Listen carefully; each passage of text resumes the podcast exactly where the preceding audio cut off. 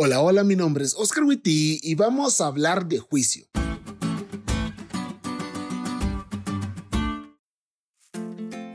Hasta 2300 tardes y mañanas. Luego el santuario será purificado. Daniel 8:14. Este versículo, amigos, es uno de los versículos más importantes de la Biblia. Y quizá vos me preguntes, ¿por qué, pastor? Oh, mi pequeño saltamontes. Lo es porque este versículo habla del juicio. Y vos me dirás, claro que no, pastor. Habla de un santuario purificado. Habla de juicio, te digo. Perdón.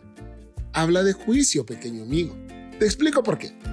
Esto mismo que vio Daniel en la visión del santuario celestial era algo con lo que estaba familiarizado, porque una vez al año también se purificaba el santuario terrenal que estaba en Jerusalén. Sucedía un día en especial y se llamaba Yom Kippur, o Día de la Expiación.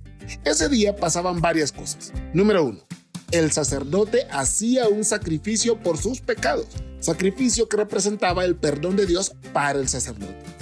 Número 2. Se hacía un sacrificio para quitar el pecado del santuario y del campamento. Recuerde, sin derramamiento de sangre no hay perdón de pecados. Número 3. El sacerdote entraba al lugar santísimo y allí confesaba los pecados del pueblo. Número 4. Durante el tiempo en que el sumo sacerdote estaba delante de la presencia de Dios, el pueblo estaba de pie a la puerta de sus tiendas, esperando que la misericordia de Dios fuera con el sumo sacerdote y con el pueblo.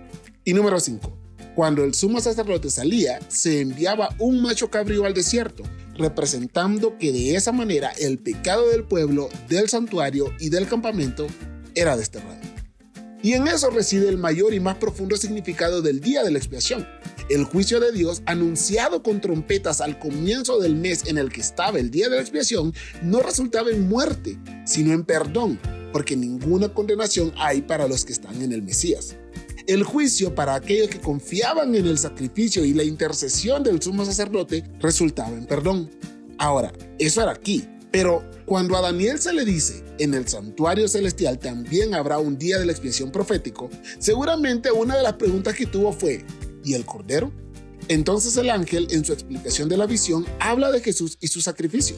Porque tal como dice la lección, la muerte de Cristo y la purificación del santuario, es decir, el juicio, están inseparablemente ligados.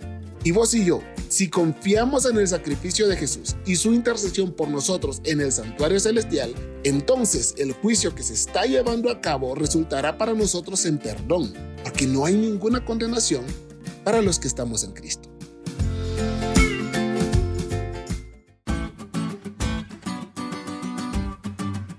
¿Te diste cuenta de lo cool que estuvo esta lección? No te olvides de estudiarla y compartir este podcast con todos tus amigos. Es todo por hoy, pero mañana tendremos otra oportunidad para estudiar juntos.